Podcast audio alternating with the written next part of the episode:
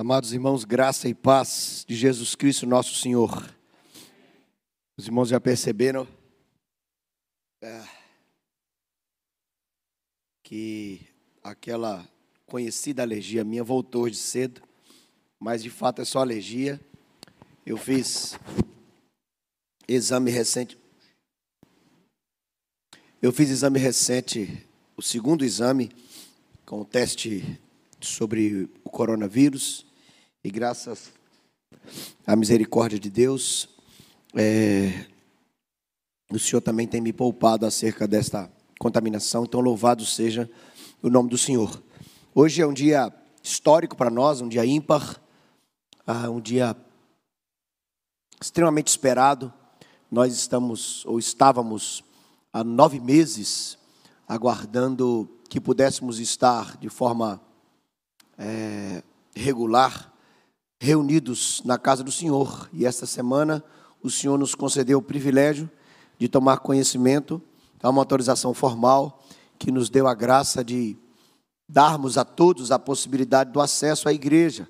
Claro, nós entendemos aqueles que, mesmo que com esta possibilidade, ainda decidem permanecer em suas casas, com os cuidados que julgam necessários, mas confesso é motivo de muita alegria olhar e ver rostos que há muito não encontramos aqui na igreja.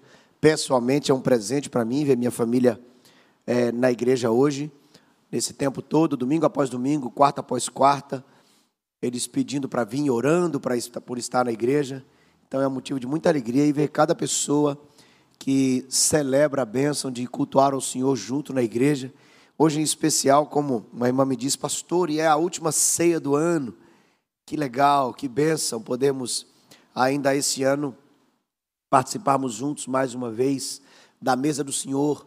Que bênção podemos ah, nos reunir e cultuarmos ao Senhor juntos, crianças, jovens, adolescentes, velhos, todos. Louvado seja o nome do Senhor por esse privilégio. Foram, foram meses extremamente desafiadores e os desafios foram enormes em vários sentidos mas até aqui nos ajudou o Senhor. Louvado seja o nome do Senhor para todos sempre, em nome de Jesus. Nós temos, como é sabido dos irmãos, e foi anunciado há pouco pelo reverendo Mateus, temos estudado o Evangelho de João. E eu convido vocês a abrirem a palavra de Deus no Evangelho de João, no capítulo de número 5. Abra sua Bíblia em casa também, onde você estiver, abra a Bíblia para acompanhar a leitura do texto sagrado.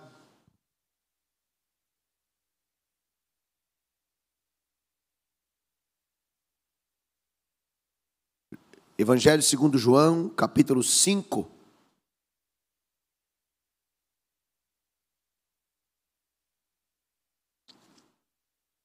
Eu lerei a partir do verso 19 até o verso número 29. João, capítulo 5, de 19 a 29. Está escrito assim nas Escrituras. Então lhes falou Jesus: Em verdade, em verdade vos digo que o filho nada pode fazer de si mesmo, senão somente aquilo que vir fazer o Pai, porque tudo o que este fizer, o filho também, semelhantemente, o faz. Porque o pai ama ao filho e lhe mostra tudo quanto faz, e maiores obras do que estas lhe mostrará, para que vos maravilheis. Pois, assim como o pai ressuscita e vivifica os mortos, assim também o filho vivifica aqueles a quem quer. E o pai a ninguém julga, mas ao filho confiou todo o julgamento, a fim de que todos honrem o filho do modo por que honram o pai. Quem não honra o filho, não honra o pai que o enviou. Em verdade, em verdade vos digo: quem ouve a minha palavra e crê naquele que me enviou, tem a vida eterna não entra em juízo, mas passou da morte para a vida. Em verdade, Em verdade vos digo que vem a hora e já chegou em que os mortos ouvirão a voz do Filho de Deus e os que a ouvirem viverão. Porque assim como o Pai tem vida em si mesmo, também concedeu ao Filho ter vida em si mesmo e lhe deu autoridade para julgar, porque é o Filho do homem. Não vos maravilheis disto, porque vem a hora em que todos os que se acham nos túmulos ouvirão a sua voz e sairão. Os que tiverem feito o bem ah, para a ressurreição da vida, e os que tiverem praticado o mal para a ressurreição do juízo. Bendito seja Deus por Sua palavra, que é viva, que é eficaz e que é mais cortante que espada de dois gumes. Neste momento, a nossa oração será para que o Senhor nos ajude a compreender a Bíblia. Entendamos, irmãos, só temos vida, só temos transformação, só faz sentido a nossa vida se nós estivermos vivendo de acordo com aquilo que o Senhor requer de nós. E nós aprendemos isso onde? nas Escrituras. Então vamos clamar ao Senhor. Eu gostaria que você mais uma vez investisse um tempo em oração. Orasse a Deus por você, pelo irmão que está conosco aqui na igreja, pelo pregador, por aqueles que nos acompanham através do canal. Vamos todos orar nesse momento.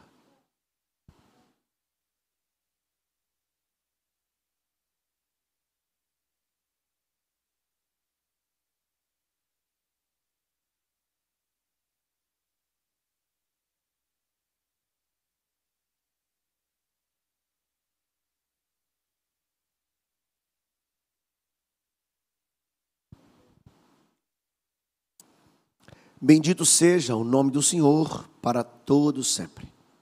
Nós somos imensamente gratos por estarmos na casa do Senhor, por recebermos outros irmãos que há muito não congregavam aqui conosco. E clamamos ao Senhor por misericórdia, que essa abertura se amplie cada vez mais e que possamos, dentro em breve, é, estar todos juntos e nos abraçando e celebrando a comunhão que temos no Senhor. Esse é um momento solene, extremamente importante e central, quando lemos a palavra do Senhor com o intuito de termos sua exposição para o nosso aprendizado e para a glória do nome do Senhor. Portanto, ajuda-nos, abra o nosso entendimento e capacita-nos na prática daquilo que o Senhor há de falar ao nosso coração. Em nome do Cristo, amém e amém. Queridos, entramos no mês de dezembro e hoje, inclusive, no primeiro domingo do mês de dezembro, já cantamos o primeiro hino de Natal. Dezembro normalmente nos remete a este marco histórico que tornou-se, sim, fonte equivocada de idolatria e de comércio por parte de muitos, mas que deve nos levar de forma ainda mais focada a, a lembrar aquilo que é o Natal.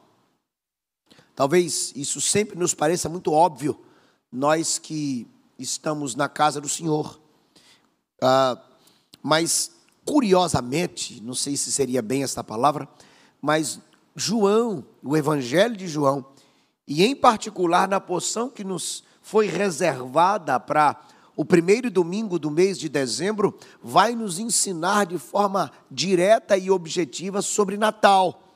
E eu quero chamar a sua atenção, ou na verdade, eu chamo a sua atenção para o texto que está diante dos nossos olhos, para que este texto nos ajude a fortalecer ainda mais o conceito bíblico, não apenas da data, mas daquilo que é rememorado por nós e que muitas vezes, de forma equivocada, é, adulterado por esse mundo perdido. Nós estamos é, no Evangelho de João e eu faço questão de todas as vezes que venho pregar na sequência desses sermões, lembrar o objetivo central do Evangelho de João, a saber que Jesus Cristo seja conhecido, respeitado e adorado como o Filho de Deus, como a nossa única esperança e possibilidade de salvação. O Evangelho de João lança todo o destaque, toda a luz na pessoa do Salvador, daquele que haveria de vir e que veio para nossa reconciliação com o Pai. E temos visto ah, registros impactantes ao longo do estudo do Evangelho de João, e temos também constatado a, a, a descrição das, das manifestações do Cristo, inclusive de forma extraordinária, também com esse objetivo em mente, de que aqueles que têm contato com Ele e que veem suas manifestações, ouvem suas palavras, possam ah, ser ah, transformados pela verdade de que Ele é o Messias, o Filho de Deus, o Cristo para nossa salvação.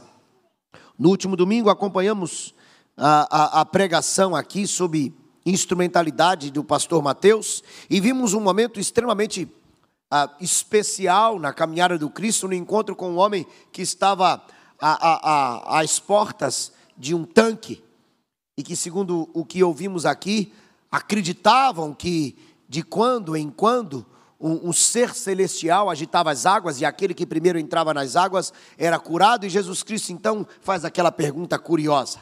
Eu não vou repetir o texto porque fomos muito bem instruídos na pregação de domingo passado.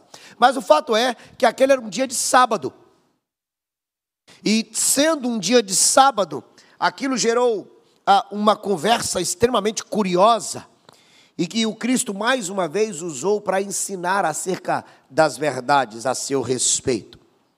Jesus debate com os judeus naquele momento. E Jesus vai tratar com eles sobre a relação com Deus e com o sábado.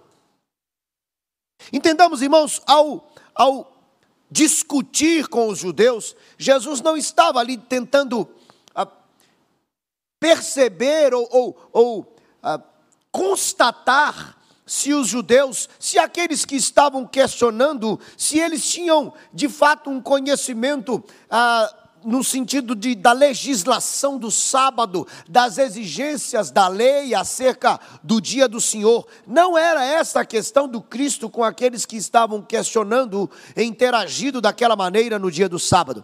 Jesus Cristo estava chamando-lhes a atenção para o fato de que, se eles de fato soubessem quem era aquele que estava fazendo o que ele fez, eles não o questionariam.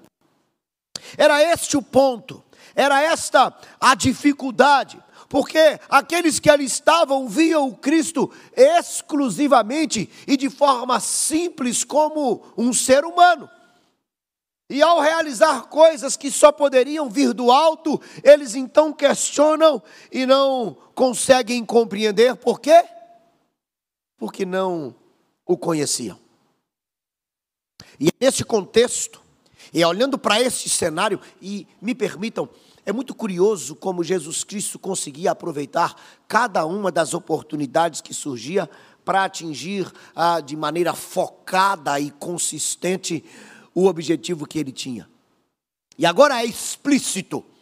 Ele chama a atenção daqueles que ali estavam diante daquele cenário e passa a ensinar-lhes sobre a sua missão.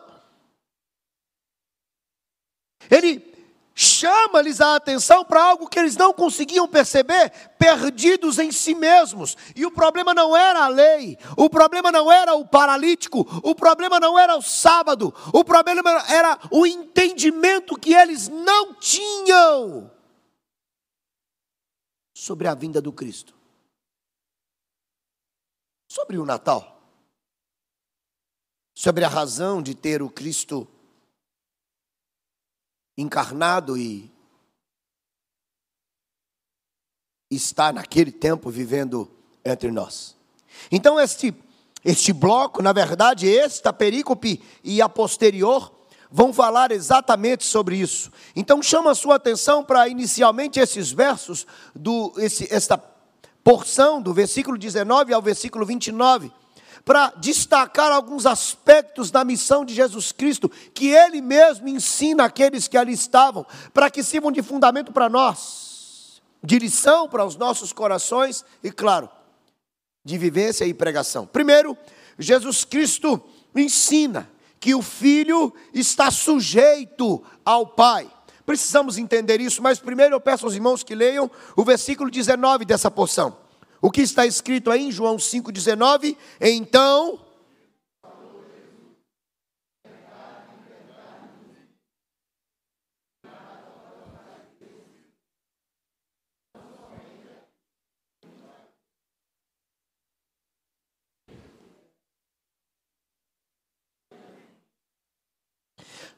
Presta atenção, Jesus Cristo, ao ver aqueles que estavam diante de si, ele percebe de forma nítida que eles o tratavam exclusivamente como humano, fazendo separação entre ele e Deus, o Pai.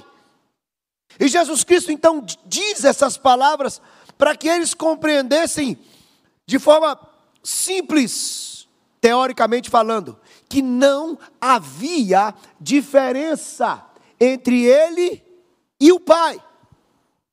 Nas palavras que Jesus afirma sobre ele não poder fazer nada sem que seja ou que estivesse sujeito ao Pai, ele está afirmando essa perfeita a, filiação, essa proximidade, essa relação com o Pai, de tal maneira de que tudo quanto ele fazia era aquilo que vinha do Pai, por essa relação ah, indissociável de ser ele e o Pai o mesmo. Talvez isso seja conflitante, mas esse conflito é pela nossa incapacidade de conceber coisas espirituais sem que sejamos capacitados a isso. O ensino das Escrituras acerca de Deus mostra-nos a realidade de um único Deus, subsistindo em três pessoas. É extremamente complexo para nós conceber isso. Como pode ser um se são três? Mas na economia da trindade, nós nos apequenamos mais uma vez, porque o nosso entendimento não consegue conceber isso. E Jesus Cristo, ao dirigir-se àqueles que ali estavam, ele apresenta-se como o Filho de Deus, mas associando-se ao Pai, ensinando para eles que aquilo que ele estava fazendo era aquilo que o Pai queria que fizesse de maneira que ele fazia o que o pai havia definido, estabelecendo uma relação indissociável. Para que eles compreendessem assim que o grande ensinamento de Jesus, ao dizer isso, é sobre a sua divindade. Fazia ele aquilo que o Pai fazia. Fazendo ele, o Pai estava fazendo, no sentido de que ele e o outro, o Pai, eram o mesmo. A repetição que faço é pela necessidade de compreendermos que, que o que Jesus estava fazendo é voltar ao objetivo que João tem no livro como um todo de mostrar quem ele era. Eles que o dissociavam do Pai agora estavam tendo a oportunidade de compreender que as coisas que ele fazia, ele não fazia por si mesmo. Ele as fazia porque estas, estas coisas vinham do Pai. E a sua sujeição ao Pai é fruto dessa relação indissociável. Vamos continuar, por favor, leia o versículo número 20. O que diz o verso 20? Porque.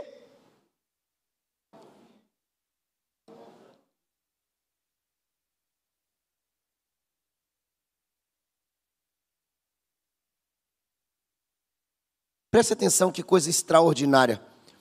Jesus Cristo chama-lhes a atenção para algo extremamente desafiador no cognitivo.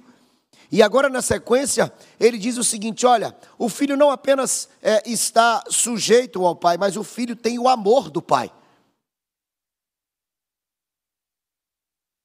É intrigante entender o conceito de amor que Jesus Cristo ensina aqui. Porque ele diz que o amor do Pai é manifesto, é revelado, em que o Pai revela, mostra a ele aquilo que ele faz. Jesus Cristo chama-lhes a atenção para que eles compreendessem que só podia receber o entendimento e a ação daquilo que deveria ser feito por parte do Pai, se isso fosse revelado e a revelação por parte do Pai das obras que deveriam ser feitas, seriam, seria feita por amor. É a manifestação perfeita, prática, visível, encarnada do amor. Mas percebam que mais uma vez Jesus Cristo está associando-se ao Pai para que eles compreendessem que tudo aquilo que ele estava fazendo, ele estava fazendo porque ele não era apenas homem, mas ele era também Deus. E essa, essa relação de reciprocidade, se eu posso assim dizer, é tão perfeita que a, Cristo recebe, vamos dizer assim, no aspecto didático, a revelação da vontade do Pai, e Ele é esta revelação, e o amor do pai manifesta-se em declarar isso, e o amor do filho é, é, visto na submissão total ao ponto dele se entregar na cruz para cumprir esta vontade do pai.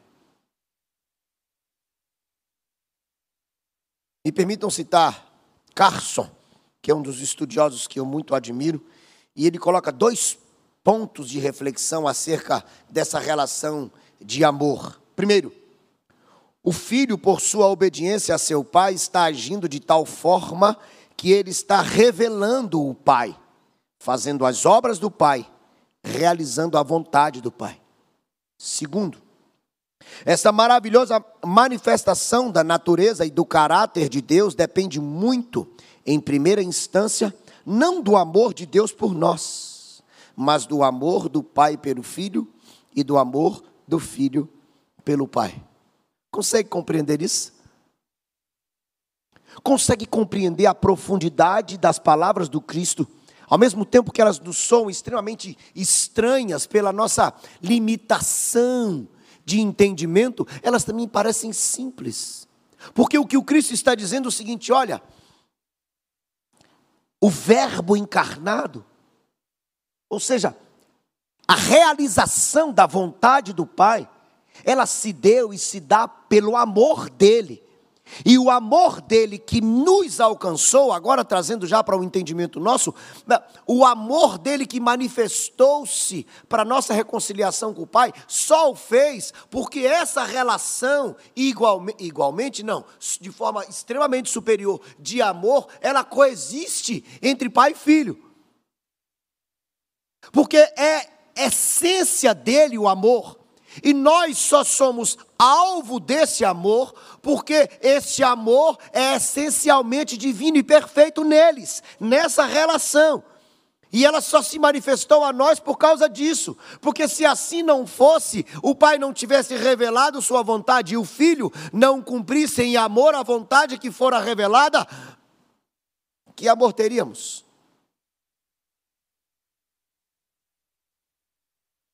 Ao falar de sua missão, Cristo ensina a perfeição do amor na relação com o Pai.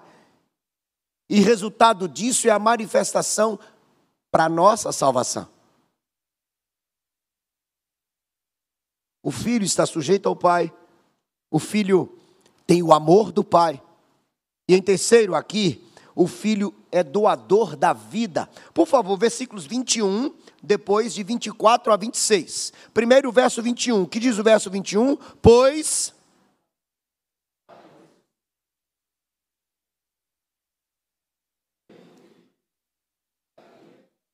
Agora, verso de 24 a 26. Em verdade.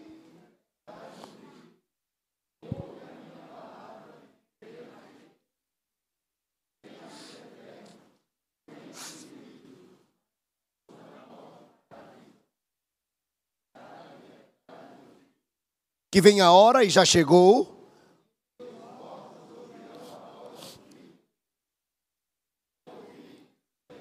Porque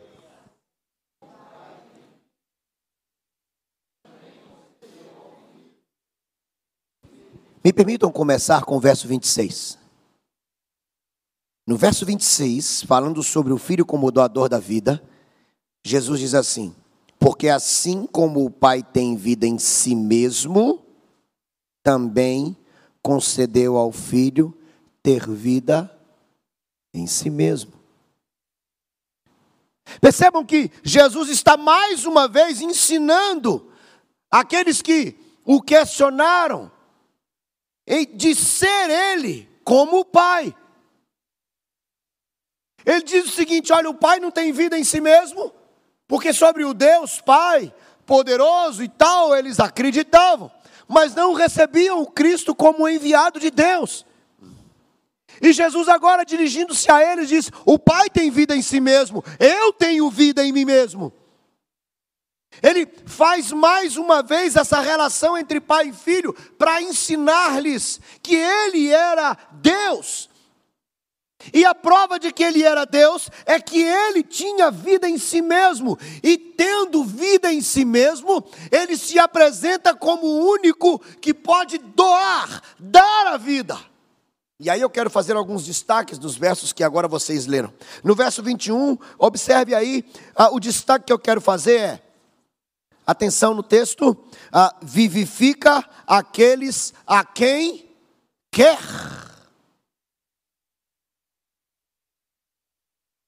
As Escrituras nos ensinam que o pecado trouxe morte a nós. E a mesma Bíblia nos ah, impacta e nos diminui, mesmo que seja essa a verdade, em que compreendamos que não podemos nos proporcionar vida. E nós encontramos Jesus falando da sua missão, dizendo que ele tem vida em si mesmo. Ele, o ser autoexistente, capaz único de proporcionar vida, no versículo 21 ele diz: Ele vivifica a quem ele quer. Imagine aqueles que não o reconheciam como filho de Deus. Imagina aqueles que não o reconheciam como enviado de Deus, aquele que deveria vir. Os mortos ali ao redor de Jesus questionando sobre suas ações. E Jesus dizendo o seguinte: olha, o filho tem vida. Entre parênteses, vocês precisam de vida, porque estão mortos. Mas o filho da vida a quem ele quer. Jesus estava ensinando-lhes sobre os decretos divinos imutáveis, que não podem ser definidos ou mascarados ou mesmo manipulados por humano nenhum. Jesus está dizendo que aquilo que eles precisavam, ele tinha, mas que ele daria segundo o conselho da própria vontade. Falando sobre sua missão, agora o versículo número 24, que os irmãos também é, leram, o destaque é: aquele que ouve a minha palavra e crê naquele que me enviou. Nessa doação de vida, nós temos mais um problema para aqueles que ali estavam e que se ah, estende até nós, porque ele está falando daquele que ouve e, e crê. Os arrogantes legalistas que ali estavam, com intenções escusas em seus corações, questionando Cristo acerca do bem que fizera aquele moribundo, agora são confrontados com a própria limitação, não de não poderem andar com as próprias pernas, não de terem que viver é, abraçados a um leito ou uma capa suja no chão, mas de não terem condições de se propiciar a vida que tanto clamavam de terem os corações preenchidos com paz, porque o pecado havia roubado essa paz, e Jesus diz: Eu tenho essa vida, mas só terá essa vida aquele que crê em mim. Quem pode crer por si mesmo? Quem pode abrir o próprio entendimento para as coisas espirituais? Percebam que o discurso da graça está presente aqui, mas é como que o Cristo endurecesse suas palavras para chamar a atenção dos arrogantes que ali estavam, para que eles se colocassem em seu lugar. Ele diz: Eu tenho vida em mim mesmo. mas eu a dou a quem quero. Aqueles que ouvem e creem. Mas crer é dom de Deus. Volta para Ele de novo. Como se não bastasse, por favor, volte os olhos para o verso 25, eu quero fazer outro destaque. Ele diz aí: vem a hora, já chegou, em que os mortos ouvirão a voz do Filho de Deus, e os que a ouvirem viverão. Ou pensa você que, pela palavra de Deus está sendo pregada aqui agora, qualquer pessoa nesse auditório ou através do nosso canal, onde estiver no mundo, que ao ouvir a pregação da palavra de Deus, pode tomar por si mesmo a decisão de, de, de, de, de, apresentar-se como alguém que, que teve o entendimento aberto pelo simples fato de ouvir. Eu entendi isso, agora eu tenho, tenho salvação. Por si mesmo, mais uma vez Jesus Cristo confronta-lhes na limitação que tinham. Percebam, irmãos, que embora a missão de Deus, a missão de Cristo, ah, seja uma missão ah, de evidenciar a graça de Deus, a vida que Ele veio nos dar, no último aspecto abordado nessa perícope, nós veremos que a, a manifestação ou, ou a descrição da missão do Cristo ela caracteriza-se também em que o filho manifesta, não apenas como vimos até agora, a, suje, a sujeição ao pai, o amor do pai e a vida, mas também o juízo. O filho manifesta o juízo do pai. Por favor, os versos que não lemos. Primeiro, o 22 e o 23, e depois de 27 a 29. Versículos 22 e 23, por favor, irmãos. E o pai.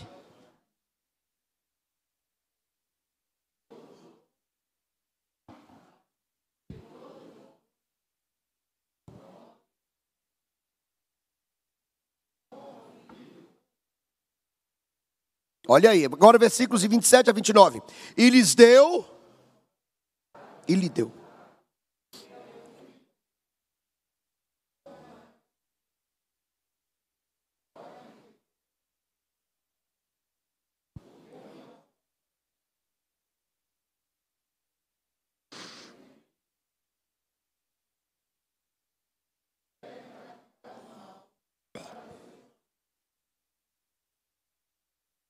O Pai governa o mundo na pessoa do Filho. A manifestação do juízo de Deus é através do Filho. João, a empregar a palavra juízo, em conformidade com a língua a original escrita neste, nesta porção, ele está denotando a autoridade única e poder inquestionável. O Cristo falando sobre si mesmo para aqueles que duvidavam da sua divindade, ele não a, apenas os questiona, mas ele lhes ensina sobre algo extremamente sério que não estavam considerando, não apenas que isso existisse, mas também não consideravam que fosse ele, o Cristo, o instrumento para o cumprimento do quê? Do juízo de Deus. O autor já citado afirma assim: que o Pai deu ao Filho o reino para que ele pudesse governar céu e terra em conformidade com o seu beneplácito. O Pai não mudou em nada na sua essência ao ter, aspas, designado o Filho para o cumprimento dessa missão. Por quê? Porque os dois, os três, são um. É Deus manifestando-se manifestando na história. Olha só, volte aí os olhos para o texto, porque ele fala que o filho é instrumento do, do, do, juízo, e ele, qual é o objetivo disso? Ele fala, porque o pai seria honrado no filho. Se eles faziam essa dicotomia, se eles faziam essa separação entre aquele que estava diante dos olhos deles e o Pai Todo-Poderoso, agora são desafiados e confrontados, como que encostados na parede, para dizer o seguinte: se vocês não me reconhecem como filho de Deus, saibam que, dentre outras coisas, sou eu o instrumento do juízo de Deus, e só terão a vida aqueles que estão em mim, porque eu faço a vontade do Pai.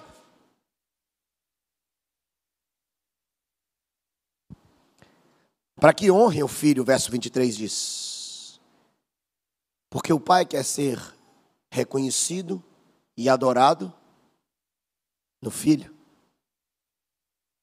Jesus ensina-lhes que aquele que não honra o filho de Deus, não honra o pai.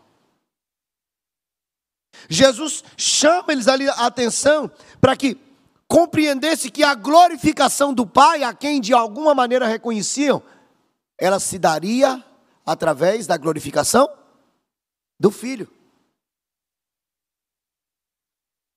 É essa a centralidade do Evangelho de João, a pessoa do Filho. No versículo 27, que foi lido pelos irmãos, ele diz assim: ó, e lhe deu autoridade para julgar mais uma vez, a palavra denota governo único.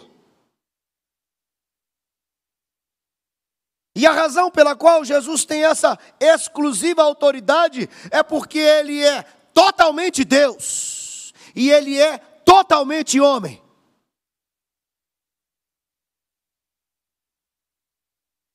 É mais uma das estranhezas da teologia ou do conhecimento bíblico que nos rouba o entendimento.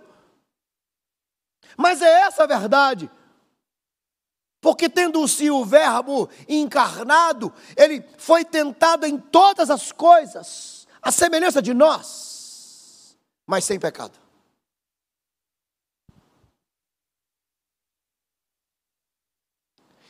E se você percebeu, eu tenho certeza que sim, os versos últimos dessa perícope apontam-nos para um acontecimento fatídico escatológico que nos, às vezes, até amedronta.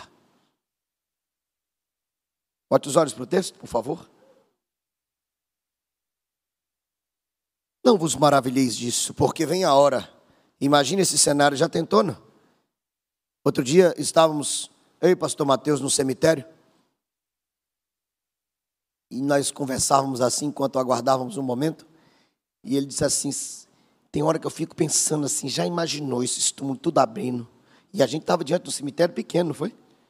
Organizadinho que só. Mas pequeno. Já imaginou esses negócios tudo abrindo? E os mortos se levantando? Você já imaginou isso, não?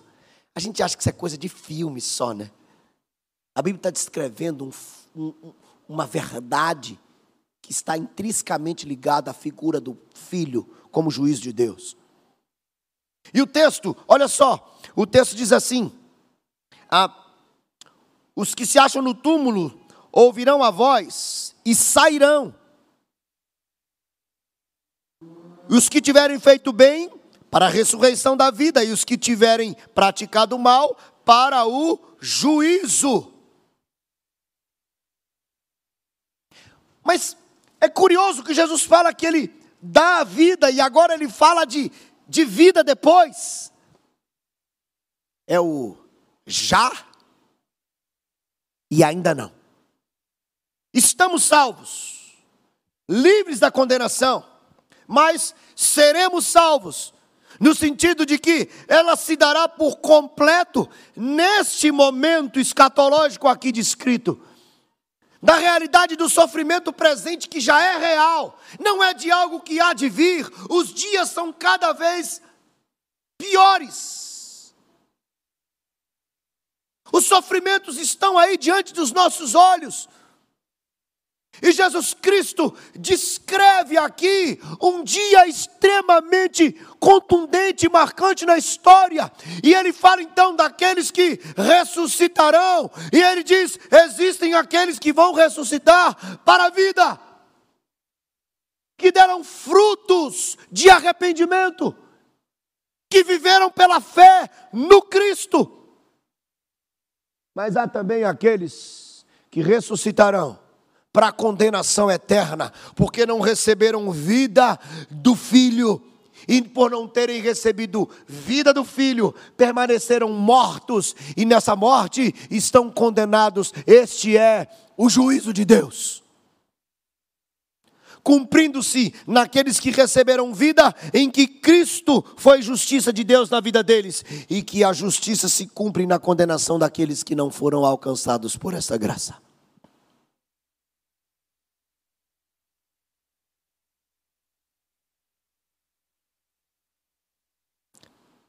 Esta é a mensagem do Natal.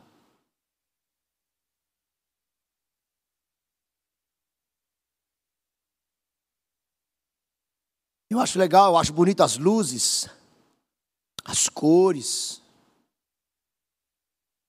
Acho muito legal. A cidade fica muito bonita, iluminada. As casas. É muito legal. Mas a igreja do Senhor Jesus não pode se esquecer que Jesus só nasceu porque tinha que morrer na cruz. Ao falar da sua missão, da razão pela qual ele nasceu, da maneira como nasceu, Jesus agora confronta aqueles que duvidam dele ensinando-lhes sobre a perfeita relação com o Pai por serem um. Ensinando-lhes que o amor do Pai está nele e, e, e que ele manifesta a vida segundo Sua vontade, e que assim fazendo, é o juízo de Deus que se estabelece aqui e que há de estabelecer-se naquele dia em que ele vai voltar e que pela o, o poder de quem ele é a vida eterna estabelecer-se-á na vida de uns e a condenação interna, eterna, na vida de outros. Natal. Cabe-nos, nesses dias e por toda a nossa vida, celebrar as verdades da missão do Cristo. Agradecer a Deus por ter recebido ele essa missão e a cumprido na cruz. E anunciá-la. Porque muitos mortos vivos caminham ao nosso redor. Enganando-se com presentes, vestindo-se de vermelho e barba branca,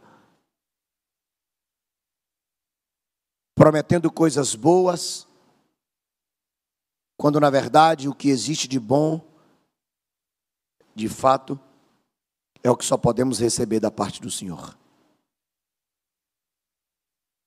Celebremos o Natal, celebrando a missão do Cristo. A Ele, pois, toda honra, toda glória e todo louvor. Nós vamos orar nesse momento agradecendo o Senhor por esta missão perfeita para a nossa redenção. E eu vou dar a você alguns instantes para você fazer isso aí individualmente. E depois nós faremos isso em oração audível.